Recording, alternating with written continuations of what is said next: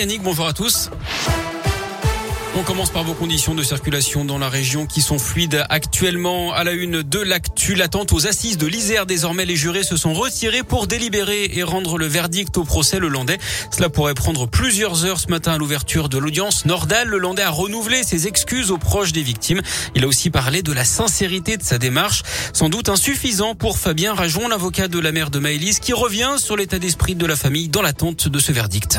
Maintenant, on va attendre euh, sereinement euh, le le, verdict. Plus que jamais, nous avons, euh, nous avons confiance en cette cour parce que les débats ont été de qualité. Très clairement, les débats ont été de qualité. On n'a pas eu les aveux qu'on pouvait attendre, qu'on n'a jamais objectivement attendu, mais qu'on pouvait euh, attendre. Ces aveux-là, on ne les a pas eus.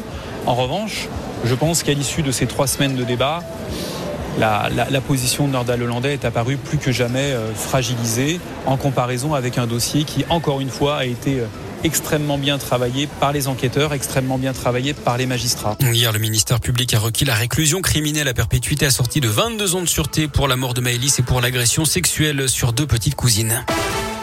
Le chômage au plus bas depuis près de 15 ans en France, du jamais vu même depuis près de 40 ans. Chez les jeunes, le taux de chômage est descendu à 7,4% au quatrième trimestre de l'année 2021. Une excellente nouvelle pour la ministre du Travail, Elisabeth Borne. Des chiffres encourageants également sur le plan sanitaire. Moins de 30 000 patients atteints du Covid à l'hôpital désormais. 735 de moins 24 heures, 2500 sur une semaine. Le nombre de contaminations sur 7 jours, lui, chute de 43%. On est repassé sous la moyenne des 100 000 nouveaux cas par jour. Une première depuis euh, fin décembre.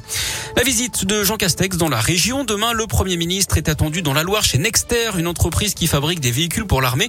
Il en profitera pour annoncer un nouveau contrat avec la société ligérienne. Le chef du gouvernement ira ensuite dans un lycée agricole de Rouen pour rencontrer des jeunes effectuant le service national universel. Toujours dans la Loire, le centre de vaccination et de dépistage situé au Scarabée de Rouen fermera ses portes demain soir. La demande n'est pas assez élevée d'après la préfecture. L'offre en médecine de ville suffit actuellement. Il conduisait ivre et sans jamais avoir passé le permis. Un homme de 44 ans a été interpellé après avoir causé un accident matériel mardi soir à Saint-Etienne d'après le progrès. Il avait 2,58 grammes d'alcool par litre de sang. Sa carte grise et son assurance étaient périmées. Surtout, il n'avait pas le permis qu'il n'avait d'ailleurs jamais passé. Il a été placé en cellule de dégrisement et sera convoqué prochainement devant la justice. Un sourire ce matin, celui de Justine Breza Boucher, la biathlète française sacrée championne olympique sur la Mastart à Pékin. C'est la quatorzième médaille française, la troisième en or. La moitié des podiums a été obtenue en biathlon. Et ce n'est pas encore fini pour l'équipe de France puisqu'on suivra dans les minutes qui viennent la Mastart masculine avec notamment Quentin Fillon-Maillet. Il va tenter de décrocher une sixième médaille en six courses sur cette Olympiade, qui serait du jamais vu dans l'histoire des JO d'hiver.